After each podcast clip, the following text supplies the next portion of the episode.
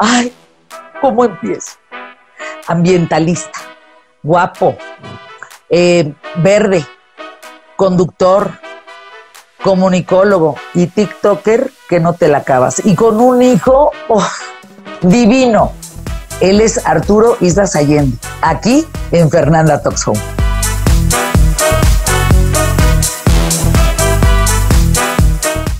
Tu empresa tiene que crecer en Internet. Este es el momento. Lo que te hace falta es un genio. Genio.soy, agencia de marketing digital. Hacemos que tu negocio sea negocio. Tu futuro no debe estar en manos de tu Sobrinity Manager. En Genio.soy tenemos redactores, animadores, diseñadores, desarrolladores, creativos, estrategas, certificaciones globales y lo mejor, 14 años haciendo lo que nos apasiona. Que tu negocio crezca con un genio. Mira, soy tu fan. Te lo voy a decir una vez los mejores TikToks perfectos. Eres hmm. una bala, Arturo Islas. Gracias. ¿Te gustas en TikTok? Yo también soy tu fan, porque también admiro tu, tu labor periodística, tu trabajo. Creo que tú sabes que los medios de comunicación cada día están más competidos y si no, y si no nos adaptamos a las nuevas tendencias, no nos adaptamos a las nuevas creaciones, a las nuevas generaciones, a la nueva eh, ideología de consumo de los medios digitales y tradicionales, pues morimos los comunicadores. Pero sabes que Arturo, te, te voy a decir que tenemos en común y esto es una flor para los dos. Tenemos contenido de calidad, tenemos contenido divertido, tenemos contenido interesante, aprendemos, nos distraemos. Esa parte yo lo valoro muchísimo en ti, en, tus TikToks. O sea, son, son diferentes. Estás en, en un mundo de competitividad inmensa, en una red que te pasan cientos de miles por segundo y sobresales en eso, ¿no crees? Sí, la verdad es que sí. Eh, realmente con, con, las redes sociales, con las plataformas, tenemos una gran oportunidad. Digo, TikTok ha sido una plataforma muy fuerte para mí, Facebook también, Instagram creo que el aprovechar esto y cuando uno tiene la posibilidad de tener millones que lo escuchen y si lo puedes hacer de manera íntegra y positiva y puedes tener algo a cambio positivo dentro de los seguidores o los consumidores de tu contenido, pues creo que va a permear dentro de la sociedad y más siendo mexicano y en un país que necesita tanto este tipo de, contenidos. Eh, la naturaleza siempre va a ser bienvenida en cualquier hogar, sin duda. Y para mí ha sido una fortuna como el pueblo eh, mexicano ha adoptado, pues indomable por naturaleza, en mis contenidos en televisión, ahora que hago TikTok, que son otros chavos. Es decir, yo estoy muy agradecido con México, quiero mucho a la gente mexicana, a la, banda de México, porque es bien jaladora conmigo, la verdad. Oye, Arturo, ¿cuánto tiempo te tocó construir esta imagen en redes? ¿Cuánto tiempo te ha llevado millones? Porque ya, si sumas los de Facebook, más los del TIC, más los del TAC, más los del este, Instagram, pues ya son más de nueve millones, ¿no? Por ahí andas. Y la verdad es que es un mundo de gente. Nueve millones no es cualquier cosa.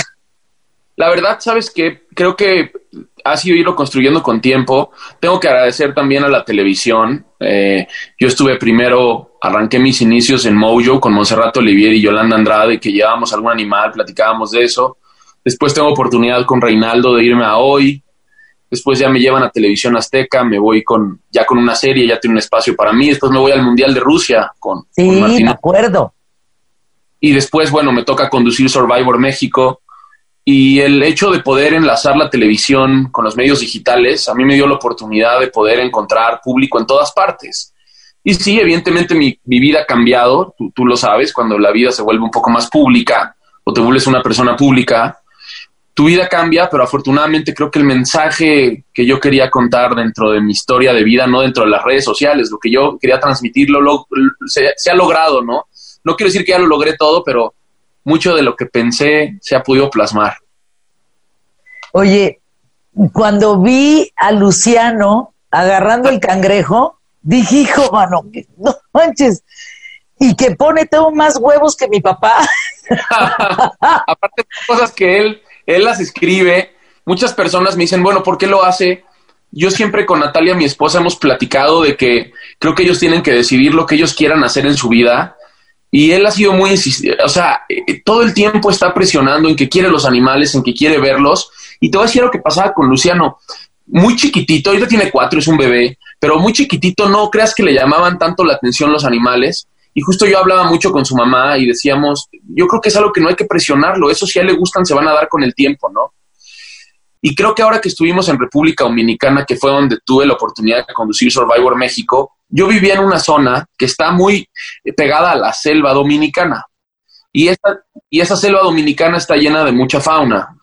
Y creo que ahí Luciano tuvo su primer encuentro real con la naturaleza, ¿sabes? No era un animal que yo había acercado a él en la casa o que lo habíamos visto en algún centro de rehabilitación, sino que era cruzar en la noche los caminos y ver que, cruzaba una tarántula. Eh, le emocionaba tanto que me di cuenta que le gustaba este rollo. Entonces dejé de hacerlo fluir y él sigue mucho un canal de YouTube. Ahora YouTube tiene un tema de YouTube Kids que es para niños y entonces tratan en la medida de lo posible de controlar los contenidos. Eso no quiere decir, y aprovechando el espacio, que los papás no deben de estar metidos viendo qué ven sus hijos. No, claro, por supuesto. Hay que confiar en el algoritmo de la plataforma, que es el que revisa qué contenidos hay. Pero él tiene unos eh, españoles que admira mucho, que se llaman Miquel Tuve, que los ve todo el tiempo y que van con el papá y ven dinosaurios y les encanta. Entonces, cuando él vio la tarántula, me dijo, quiero hacer Luciano Tuve, papá. Ay, no. Oye, el día que, bueno, ese día del cangrejo que pone tengo más huevos que mi papá, voy a abrir mi cuenta. ¿Qué crees que hice? Pues lo primero fue buscarlo a Luciano Islas, pero no está. Eh, todavía no está en YouTube, está en Instagram, lo tengo en Instagram, eh, estamos armando, lanzamos de hecho 14 de octubre, eh, estrenamos una serie que hice en familia durante la pandemia. Luciano quería justo eh, hacer todo este tema de los animales, ¿no? Entonces regresamos de, Survivor y la promesa era que nos íbamos a ir en un motorhome por toda la Baja California Sur y yo los iba a llevar a las ballenas, a los delfines, a todo lo que hay en la naturaleza.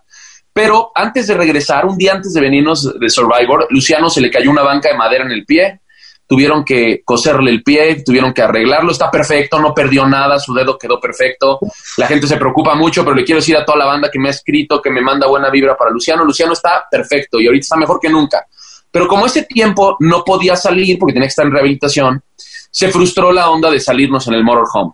Y entonces decidí traerle toda la fauna a la casa, al departamento, pobre Natalia, y en el departamento de plantas traje un camión de dos y media toneladas de... Ay, no, enséñanos, por favor. No, de no, todos los lugares de Xochimilco que, que, que, hay plantas, hice arreglos con las personas y grabamos una serie que se estrena 14 de octubre que, por Facebook Watch, porque ahora te quiero decir algo, los creadores tenemos la posibilidad, así como en, en, en había en, en otra etapa de la vida, que tú podías hacer una licencia de transmisión para TV Azteca o para Televisa o para Discovery, tú hacías tu licencia y la vendías.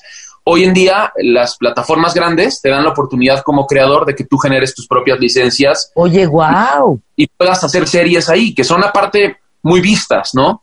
Eh, las ven millones de personas. Se llama Mi Manada Favorita y la estreno con, con el buen Luciano, con Natalia y todo. Son puros animales de amigos que los tienen de organizaciones, o sea, animales por, por darle un ejemplo a la gente, me dice, oye Arturo, ¿y por qué tú puedes llevar para grabar un cuervo a tu casa?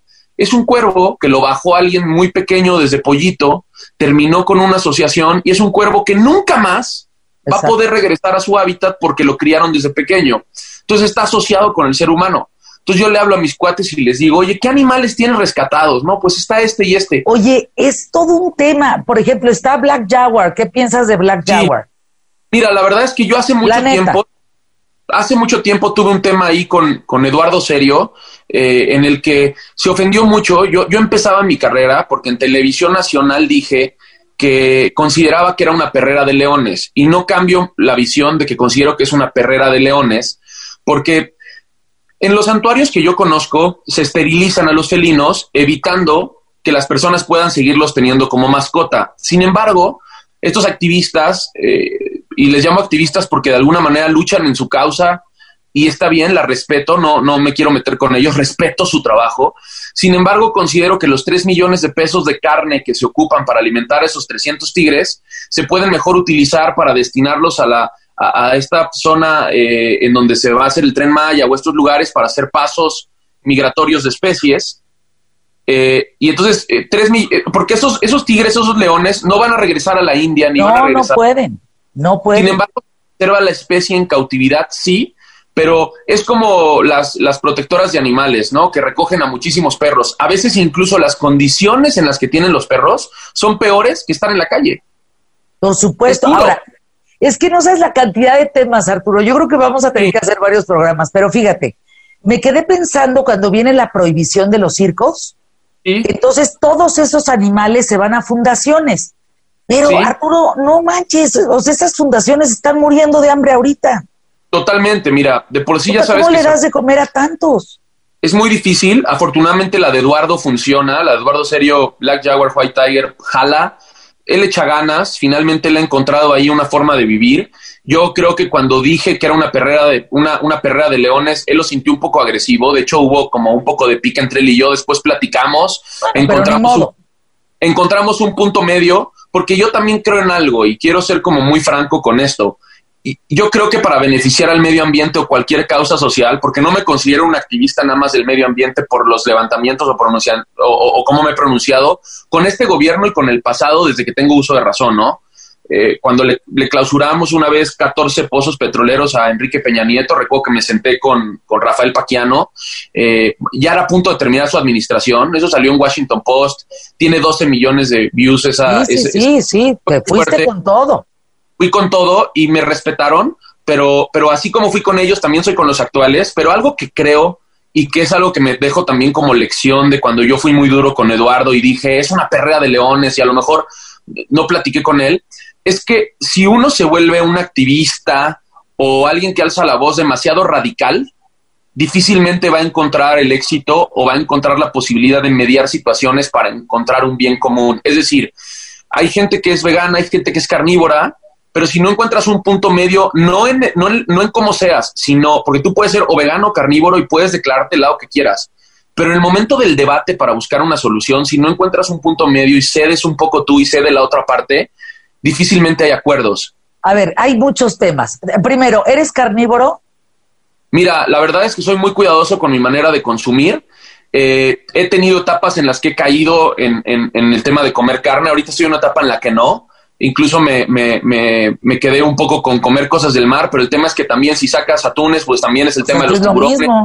Es, es parte de todo. Yo siempre trato de ser cuidadoso con mi manera de consumir y tengo ahorita una etapa en la que he estado alejado de la carne por mucho tiempo. Es decir, lo he logrado. Me ha costado trabajo, pero he tenido que suplir los alimentos con otras cosas, tomando en cuenta que mi ritmo de vida, cuando yo voy a filmar algunos lugares, no encuentro todos los alimentos que necesito. Y yo, o sea, a veces estoy adentro del Amazonas y si me ofrecen piraña, eh, los aborígenes de allá y la gente lo comes, pues ni modo que no te lo, comas.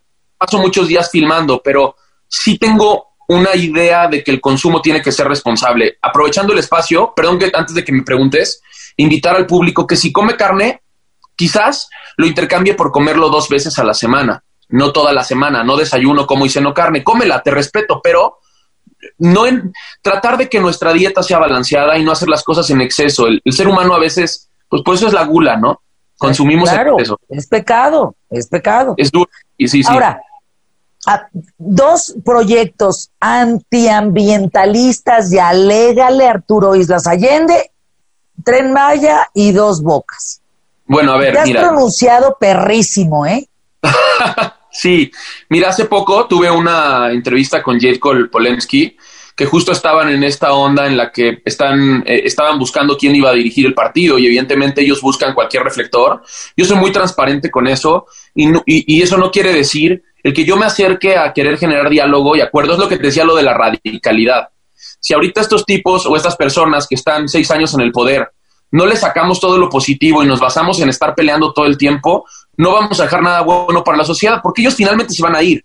Y lo que nos dejen, o sea, si yo logro Tren Maya, Tren Maya se ha vuelto incluso un capricho para el presidente. Yo se lo dije a Jade Cole y lo sostengo aquí en esta entrevista y con quien lo puedo hacer siempre. Yo considero que deberían ellos de reconsiderar la tercera etapa, que es el tramo de Calakmul, que es la selva, es una de las selvas más prístinas que nos quedan en, México. Si bien hay algunas partes en las que ese tren puede beneficiar a las personas, cuando tú llevas, eh, los políticos y los empresarios a eso le llaman progreso. Y yo no lo veo como progreso porque desafortunadamente para las futuras generaciones eso va a ser un problema porque estás impactando en las áreas naturales que nos quedan para poder subsistir las futuras generaciones. Tren Maya, yo creo que una de las luchas, y por eso es el acercamiento que voy a tener con el presidente de México, que finalmente muchas personas me dicen, es que no escucha a nadie. Quizás no, ya me abrieron una puerta, ojalá que me escuche y podamos lograr decir? que el tramo de Calakmul no lo puede hacer. ¿Sabes? Que el tramo de Calakmul no puede estar en sus planes, que le den la vuelta por otro lado, aunque cueste más dinero, que yo como activista y una serie de empresarios con los que podemos platicar, podríamos hacer que le demos la vuelta a esa parte. No hay que pasar por esa parte. No quiero dar nombres ni quiero ser incisivo, pero conozco a las bueno, conozco a las personas que están haciendo el estudio de impacto ambiental y primero estaban en contra de todo esto. Resulta que ahora les toca a ellos hacer el estudio de impacto ambiental y ahora están súper a favor de hacerlo, ¿no? Y quiero ser como muy cuidadoso con eso porque te voy a explicar por qué. Desafortunadamente, hay ciertas cosas que estas personas también hacen muy positivas por la naturaleza, extremadamente. Son, son científicos que son muy buenos en su trabajo y que han hecho un gran trabajo por la fauna de México si se les llegaron al precio, se vendieron, si no, creo que es un problema que tiene que quedar en la conciencia de ellos. Pero si algo yo, yo quiero luchar, si algo yo quiero luchar para... O sea, sí, está duro, está duro, ¿no? Si algo yo quiero luchar es por convencer a este grupo de personas porque cuidemos la selva de Calakmul. Es, es muy valiosa, es, es uno de los puntos más prístinos de toda América, es de las pocas selvas que nos quedan es una selva que es el pulmón de, esta parte del planeta Tierra. Eh, las selvas están interconectadas con todo el desarrollo ecológico del planeta, ¿no? Eh, ¿Qué hace una selva? La selva es un principal motivador de las depresiones, que son las lluvias. Son controladores de humedad. Hoy tenemos un desbalance en el termómetro del calentamiento global, es decir, hay lugares hoy en día que están superando los 45, 46 grados centígrados. En fechas que nos acercamos incluso al invierno. O sea, te quiero decir que en Mexicali hace unas semanas eh, ahorita estamos en el mes de octubre, es otoño. 52 a la sombra, ¿no? imagínate a, qué, es lo que estamos haciendo con el planeta. No, yo tuve un golpe de calor en Mexicali horrible. Durísimo. o sea, 52 grados a la sombra, no manches, no puedes salir no puedes sobrevivir, pero el tema es que empieza Mexicali, y luego eso se va a extender a La Paz, Baja California, o sea, va a bajar para Baja California Sur, porque esto es el norte de Baja California, después se va a extender a Mazatlán, a Culiacán, a Sinaloa, Sonora, a Chihuahua, Hermosillo, va a empezar a bajar y ya permea en la ciudad. Si te fijas, la Ciudad de México es muy cambiante a la Ciudad de México que tú conocías. No es la misma Ciudad de México en cuanto a temperatura. No, y en esta pandemia, ¿qué reflexión te, dio que salieron los animales, los osos, los venados, los pájaros, las ardillas? Es un tema, Arturo. Es un tema cañón. Tú que me dices y que aparte eres una periodista que también ha sido muy incisiva con las decisiones de gobierno y no nada más con este, porque hay muchas personas que dicen, ¿y es que por qué con los demás no fueron? Yo, que soy un tipo de 33 años, si haces cuentas, pues cuando entró Vicente Fox, yo estaba en la secundaria. Recuerdo que fue a la secundaria en donde yo fui a hacer campaña y yo era un chavito. A mí realmente me toca la parte fuerte en donde puedo alzar la voz como joven a partir de, Felipe Calderón, quizás, que nunca estuve de acuerdo en cómo manejó el tema del narcotráfico, por eso está mezclado en tantas cosas el tipo, y, y aún así te puedo decir que tiene cola que le pisen. Luego eh, Peña Nieto, pues bueno, la cola debe de ser enorme. Y ahora con Andrés Manuel, pues también están sucediendo cosas. Creo que con todos hemos alzado la voz. Pero finalmente lo que yo he aprendido con el tiempo, y por eso también he tratado de ser un poco más mesurado en mi explosividad, es que he logrado mucho más tratando de generar acuerdos positivos que peleándome, porque me puedo pasar los seis años peleando y quizás no consigo nada. Esa es la realidad. Estamos en un,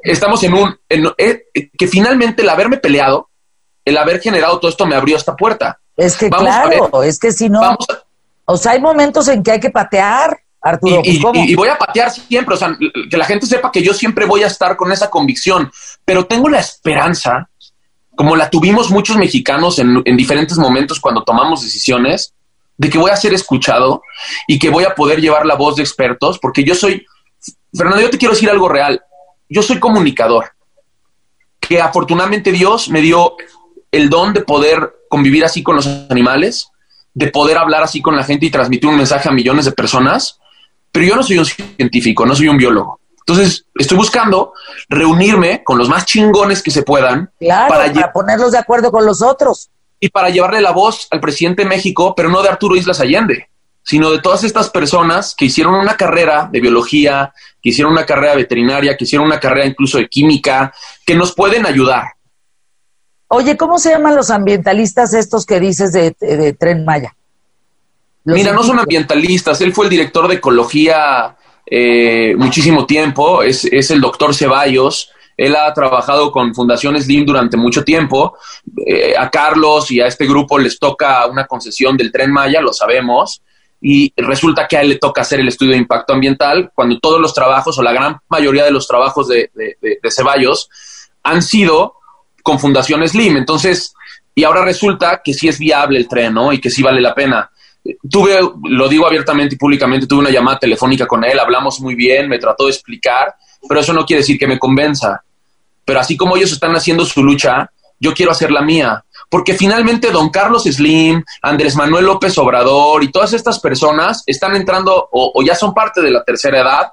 Es duro, pero es real. Y finalmente estas personas en el planeta se van a ir y les va a quedar a mis hijos, a tus nietos, a tus sobrinos, a una generación que es mucho menor que yo, que qué le vamos a dejar.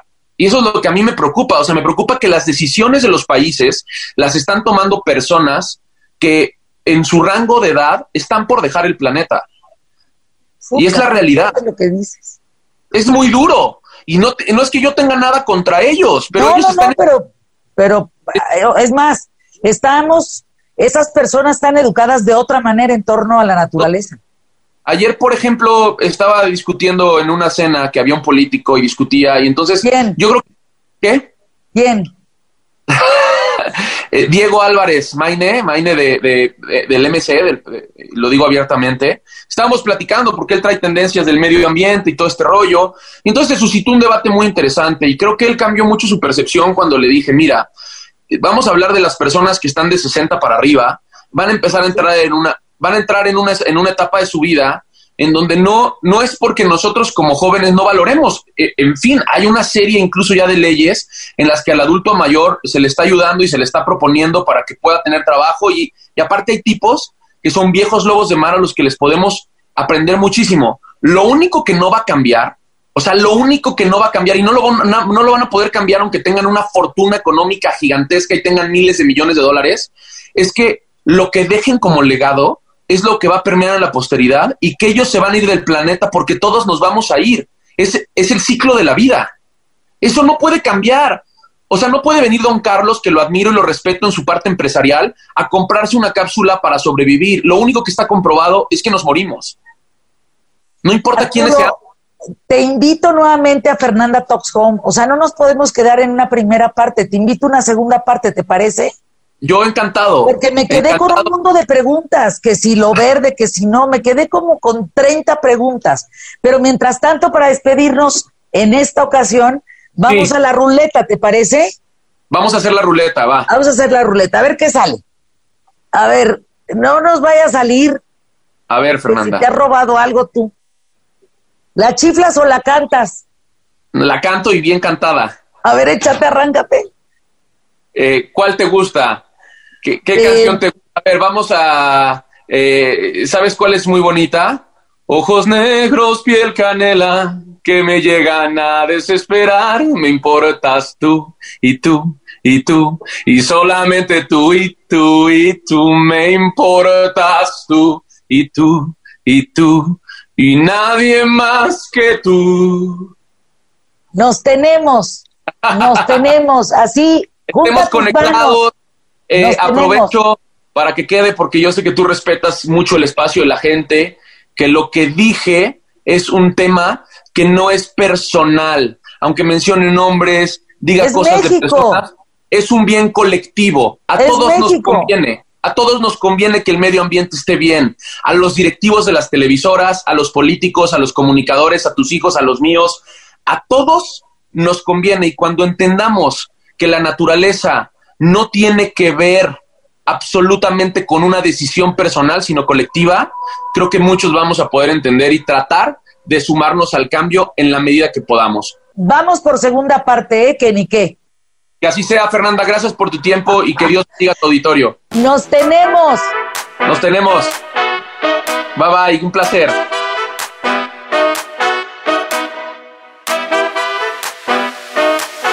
No, que agasajo.